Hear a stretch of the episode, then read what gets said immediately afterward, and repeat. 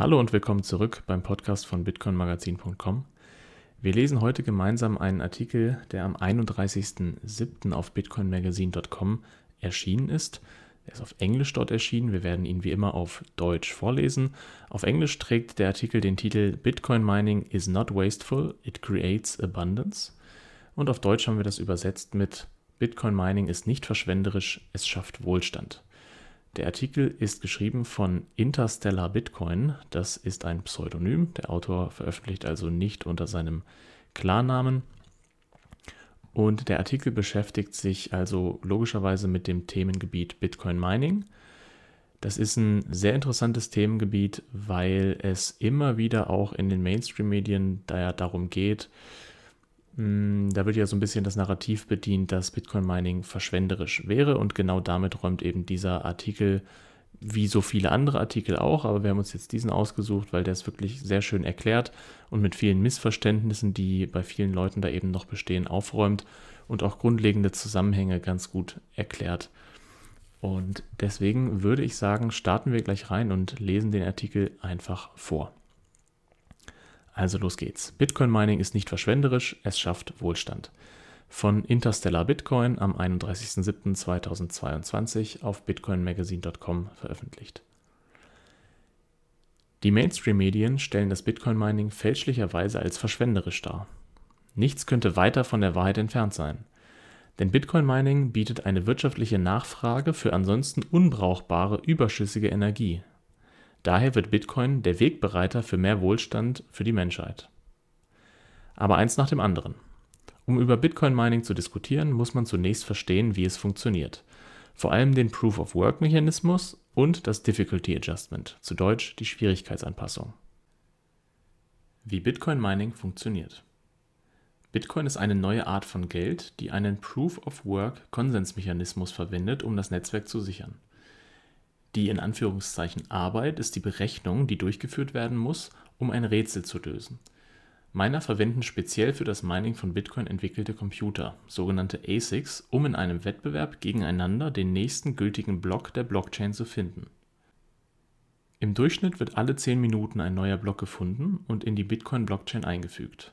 Und der Miner, der diesen als erster gefunden hat, erhält die Blockbelohnung, die Blockbelohnung setzt sich zusammen aus der deflationären Blocksubvention, die sich etwa alle vier Jahre halbiert, das ist das Halving, und den Transaktionsgebühren, die von den Nutzern gezahlt werden, um einen Anreiz zu schaffen, dass ihre Transaktionen dem nächsten Block hinzugefügt werden.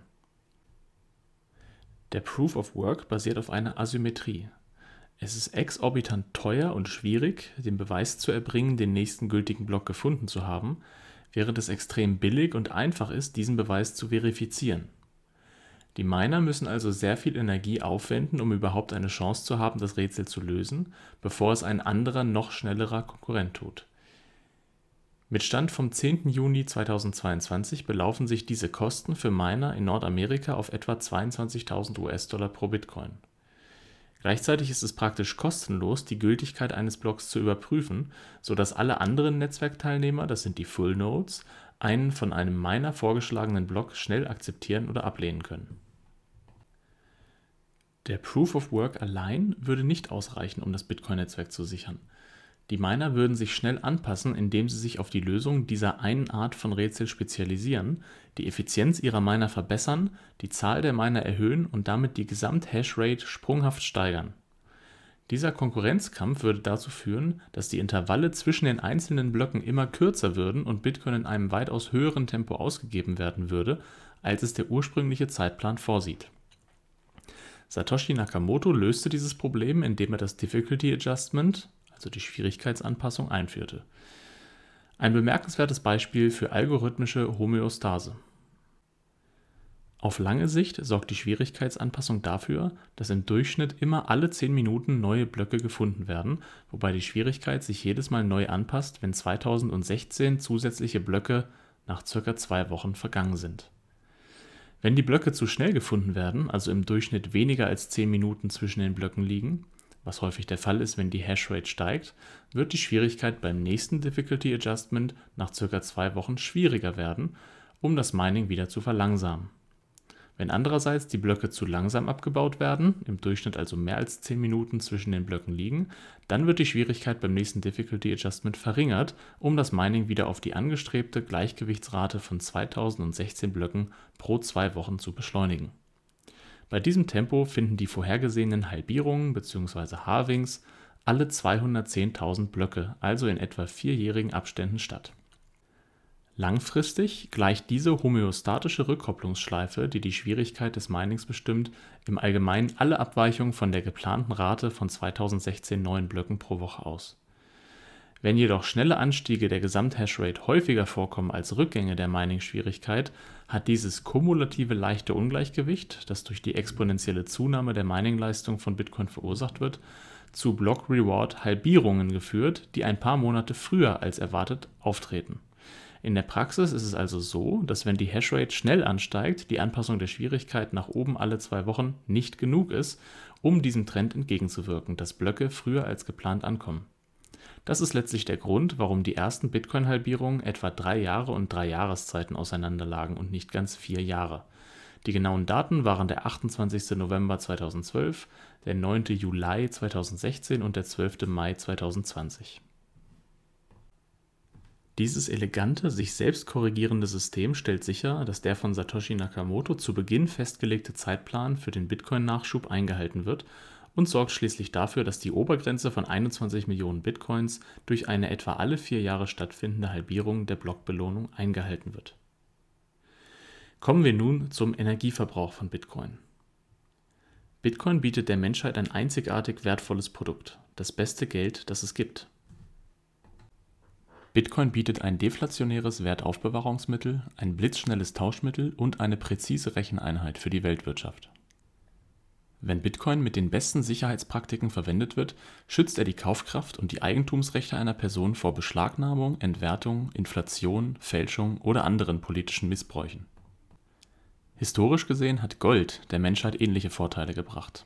Seit Generationen wird über die Vorteile und Nachteile des Goldstandards debattiert Bitcoin-Miner sind in der Lage, Watt an elektrischer Leistung überall auf der Welt in Geld (Bitcoin) umzuwandeln. Das ist atemberaubend und wird die Energiemärkte radikal verändern.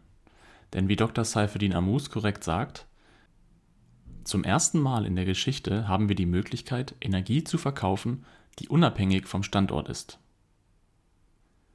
“Bitcoin ist ein Energiekäufer der letzten Instanz Bitcoin ist der einzige Anwendungsfall, der überall auf der Welt zu jeder Zeit und für jedes Intervall Energie kaufen kann.